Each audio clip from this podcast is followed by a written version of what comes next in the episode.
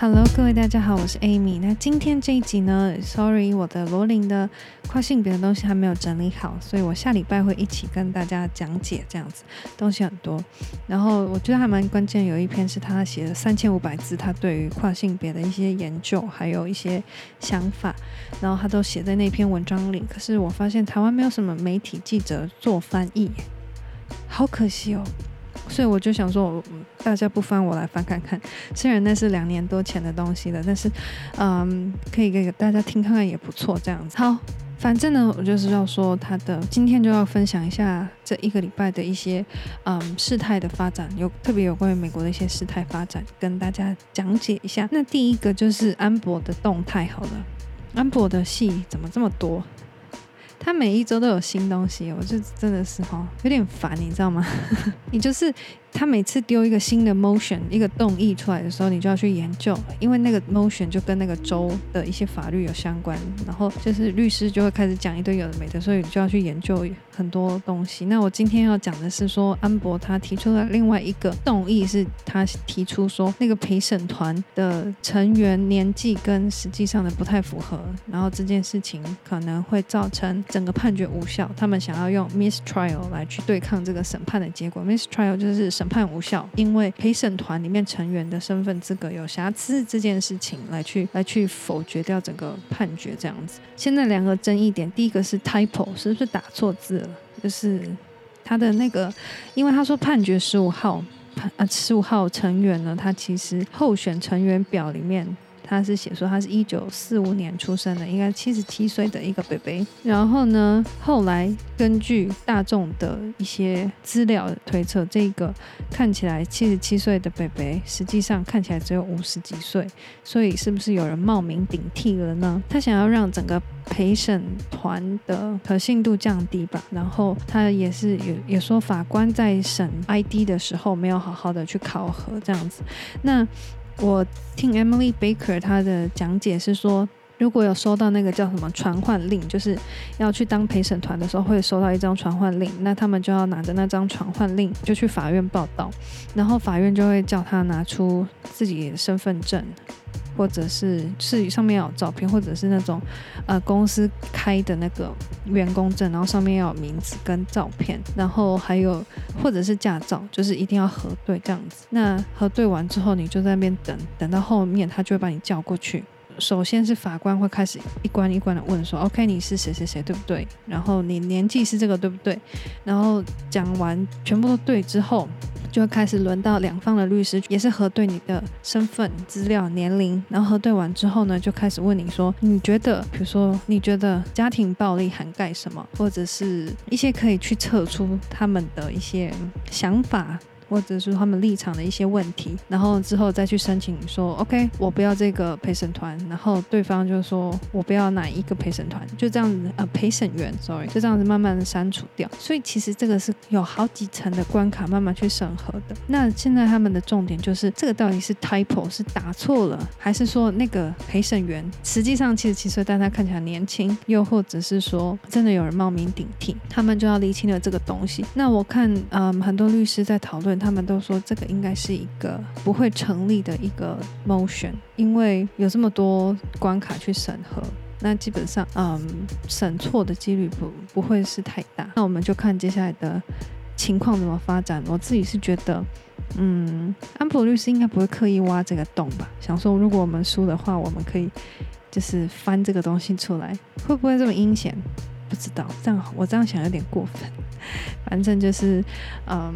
现在的状况发展到这里，然后再来是澳洲那个伪证罪的关系，因为我一直在想澳洲伪证罪到底是伪证什么，所以我就去查了一下。嗯，这件事情呢，就是发生在二零一五年四月，那个时候强尼戴普刚把，就是他的手刚受伤完，然后从在美国医治完之后呢，要飞回澳洲重新拍戏，然后那个时候。安博呢，他就把他家两只狗狗就带进澳洲，但是澳洲的那个入境的检验非常的严格，就是跟其他国家比起来，他们呢就是要有注射证明，而且还要十天在他们规定认可的那个机构隔离完之后才可以入境，所以狗狗是完全没有办法，就是那种给证明，然后就说，哎，给你们看一下，这是证明了，那我就我们就带狗狗进来了。嗯，没有，就是要很严格的这种隔离措施。但是 Amber 那时候呢，就把两只狗狗放到他们私人飞机，然后呢就进来了。而且重点，澳洲的宠物没办法搭客舱，他们只能用货舱运，这是他们的规定。但是 Amber 好像一概不理，他就觉得说，嗯，我的那个助手会帮我处理掉一切事情。他在他在上英国法庭的时候，他讲这件事情的时候，他说，因为强尼戴普的势力很大，然后通常他想要做什么，就什么事情就会达到，所以我都不用担心。他就这样讲，然后他就说，他就把狗狗放。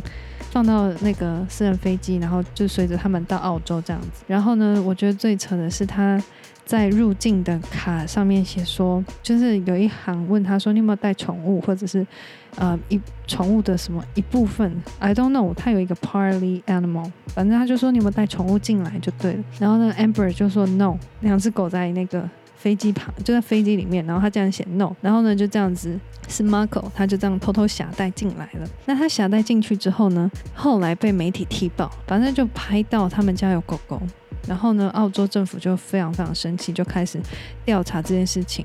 那安博那个时候呢，就赶快把那两只狗送回美国。然后接下来他就被面临了一连串的就是起诉调查。那他的说法是说，当时我在英国拍戏，那拍一拍呢，又跑到纽约去宣传电影，然后宣传完之后呢，又赶快飞回去洛杉矶，要跟老公一起把狗狗带去那个。澳洲这样子，所以他们其实很赶。那他以为他的助手都帮他处理好这些事情了，所以他就很相信他的助手，然后就把狗狗就带上飞机了。那他后来，澳洲政府就问他的助手，那个助手叫 Kevin，他就问那 Kevin 说：“你是不是 是跟你的老板说，就是 Amber 是不是都把东西都弄好？”然后呢，他就说：“对，我把东西都弄好的。”然后。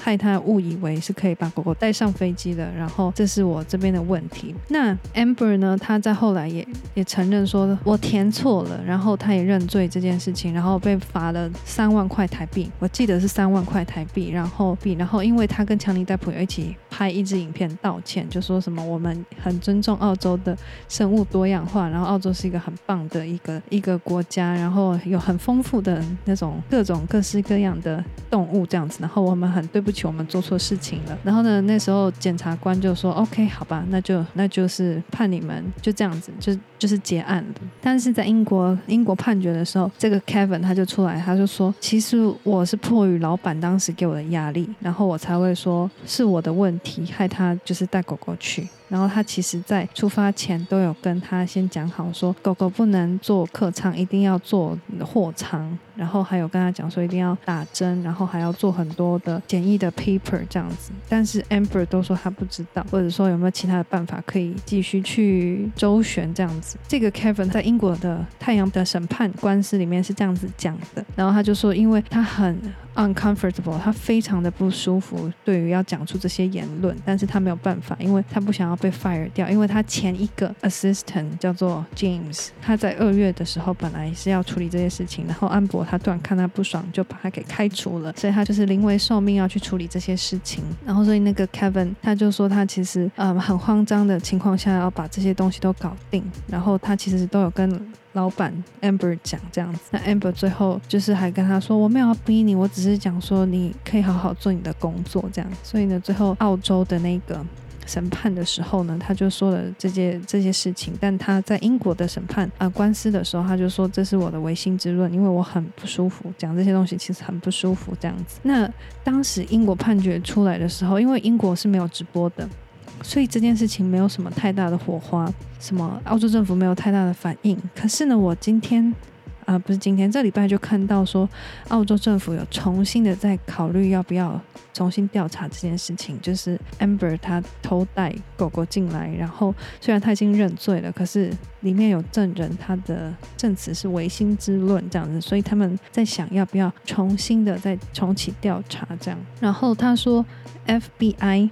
这是美国的联邦调查局的探员呢，有在帮忙澳洲做这件事情，澳洲政府做这件事情。然后呢，大家可以去看 Peter Trago，我会把链接放在下面。他爸爸 Peter Trago 是个律师，他是佛罗里达州的律律师，民事的，但他爸爸是刑事的律师，然后他常常跟 FBI 的探员有交涉，然后他就说 FBI 的探员其实在全球有二十五个分部据点，然后在澳洲也有，所以呢，他们可以跟澳洲政府一起来协助安博的这个伪证罪的这关系，而且有可能还可以引渡，所以 I don't know，你不觉得安博有的时候？就像我之前讲的，他脑袋就是没那么好，脑子没那么好，然后有些事情就真的很冲动的形式，害害他就是你知道，七年后还可以一直在有很多事情还会在就是一直追着他这样子，他一定他一定想说，我的脑袋怎么那么简单，害他就是很多事情要担心这样，我真的觉得狗狗这件事情很很可怕，因为。如果他很爱狗狗，听得出来，他应该是还蛮爱那两只狗的。因为放货仓，他不想，他不愿意让狗狗放货仓。因为那个 Kevin 跟 Amber 说，嗯，澳洲不可以带狗狗，直接把就是把狗狗放在客舱里，那一定要把它放在货仓。然后 Amber 就是说，我不，我觉得这样不行，我不太想，可不可以换另外一个方法，或者是你想一下其他办法这样子。他说这样很危险，狗狗这样子在货仓很危险。这样，那我就心里想说，为什么要带狗去？就放在家里不就好了吗？因为他这样子违规带狗狗进澳洲，其实那个时候澳洲要把那个狗狗安乐死也是有可能的。反正大概就是最近的事情发展是这样子。然后我再来跟大家分享一下《纽约时报》有一篇有关于拜登的年纪的问题，因为他最近就是因为他年纪很大，他已经七十九岁了。然后呢，有越来越多美国的选民对他感到不信任。就觉得说他太老了，然后因为他在讲话方面都会有点口疾卡卡的，然后呢，他就写了一篇文章，就是在讲说拜登他好像连任第二任这件事情，就是对他身体上是一个考验，然后也是很多美国人不太相信他可以胜任的一个原因，因为如果他顺利当选的话，而且做完那个任期会是八十六岁，所以大家非常非常担心。好。那我们来看一下，好，我念一个几段，就是那个报道里面几个段落跟大家分享。Mr. Biden looks older than just a few years ago. His energy level, while impressive for a man of his age, is not what it was, and some as quietly watch out for him. He often suffers when he walks, and aides worry he will trip on a wire. He stumbles over words during the public events, And they hold their breath to see if he may get to the end without a gaffe。他说呢，拜登先生呢，其实看起来比以前更老了。虽然他的能量呢，对他这个年纪来讲的老人来讲是还蛮不错的。可是他其实已经不是像原来那样子，就是很精神饱满了。然后他的很多帮手一直悄悄的在帮助着他，因为他常常走路的时候会不小心绊到脚，然后呢还会担心说是不是会被电线给绊倒。而且在公共的活动中，因为他讲话常常会结结巴巴的，所以呢这些幕僚们他们都会屏住呼吸，然后呢在那边看说他到底是不是可以毫无失言的讲完到最后。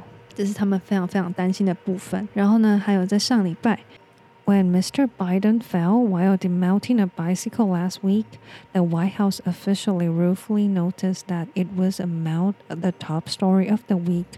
Never mind that the president worked out five morning a week, often with a physical trainer, or that many men his age hardly ride bikes anymore.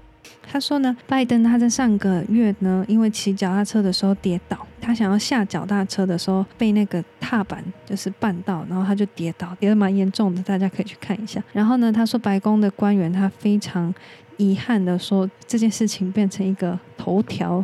然后呢，虽然拜登总统他一个礼拜有五天早上都在 work，搞得在健身，而且旁边都有那个教练在帮他。然后呢，他很多的。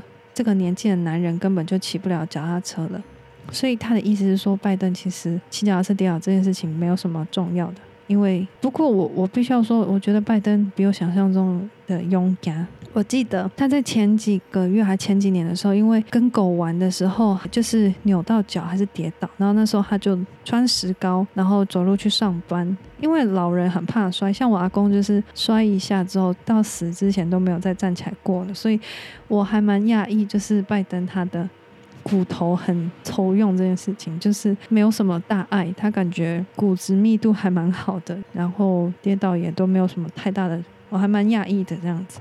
接下来。Questions about Mr. Biden's fitness have nevertheless taken a toll on his public standing.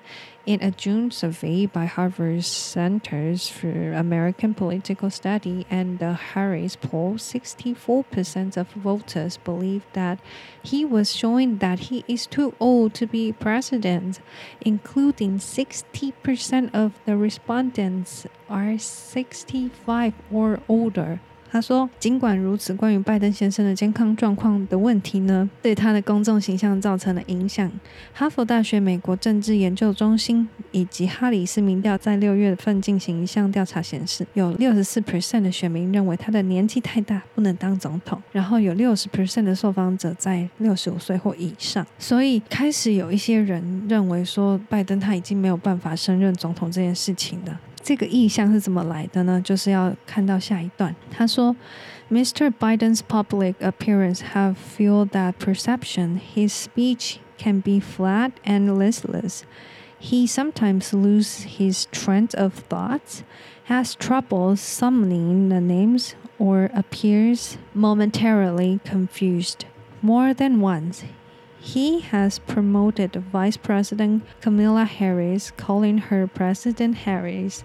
Mr. Biden, who overcome a child stutter, stumbles over words like kleptocracy. He has said Iranian when he meant Ukrainian. OK，他说，拜登总统公开露面的发言就助长了这个看法。 因为他的演讲可以说是很平淡、很无奇的，有时候他会讲一讲就忘记他在讲什么，难以去想起来一些名字，或者是会产生一些困惑。而且他不止一次把副总统贺锦丽讲成总统贺锦丽，帮他升职了。而且虽然他克服了童年有口疾的状况，但是他还是会背比较难的字，比如说像 kleptocracy 这种盗贼统治这种字呢，就是给难倒他了。然后他有的时候讲乌克兰人，他会讲成伊朗人 Ukrainian Iranian，大概就是这样子。所以呢，嗯，失言还有讲错字的状况越来越严重。不过你知道，《纽约时报》就是左派比较左派的媒体。就是他讲完拜登之后呢，他也要讲一下我们的川哥，我们川普先生呢，他就说，Mr. Biden is not the first president to confront questions of age. The issue came up repeatedly under President Donald Trump, who is four years younger. Mr. Trump's diminished vocabulary, tendency mean under, sometimes incoherent remarks, like office schedule. And struggle to process information that credits to conclude that he was in decline. 他说，拜登先生不是第一位面对这种年纪问题的总统。他说，这个问题在比他小四岁的唐唐纳德·川普 的领导下，其实就已经出现了。那他说，唐纳德·川普的智慧量越来越少，而且他会越来越曲折蜿蜒，有的时候是语无伦次。然后还有他的办公室日程会越来越轻，还有他在处理一些讯息的程度上呢，会让这些批评者呢，就是得出结论说他正在退化这样子。不过我必须说，川普他的用字一直以来都很简单，他不是那种会讲很难的字的人。比如说，你可以去从他二零一四年、二零一五年的竞选的那些啊、跑行程的时候，他用的那些字就是很简单，比如说 “be great”。他很少用超过三个音节以上的字，比如说最多就是 tremendous。他常常讲这个，I'm gonna impose a tremendous uh bills or like I'm gonna make America great again。就是他，他是一个很很会用很简单的字词去抓住那些比较可能嗯学识上没有那么丰富的那些选民，但那些选民可能是他的大票仓，所以大家可以去听一下，就是他讲的东西，其实一般台湾。人可能词汇量稍微够一点的人都可以听得懂他在讲什么，所以有减少吗？I don't think so。为什么要这样写我们的川哥呢？好，然后呢，下一段讲的更，我觉得有点有点夸张。他说，At one point, Trump had a trouble lifting a glass of water to his lip and stepping down a ramp, and also made an unexplained trip to the hospital. By the end of his term, he was boasting about passing a cognitive test meant to detect the sign of dementia. If he runs again in 2024, it could be a contest between two men who would serve in their 80s。他说有一次呢，川哥没有办法把水举到嘴边，然后他也没有正常的从一个坡道上可以走下来的能力。但他有一次因为不明的原因走到了医院。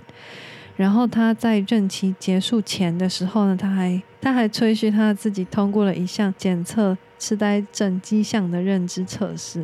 如果呢他在二零二四年再次参选的话，那他们两个人都会在八十几岁的时候来去完成他们的任期的意思。他说，Until now, the oldest president was Reagan。他就要讲说，在拜登之前呢，其实最老的总统是 Reagan。然后大家知道 Reagan 他。就是在一九八零年代是一个很厉害、很厉害的总统。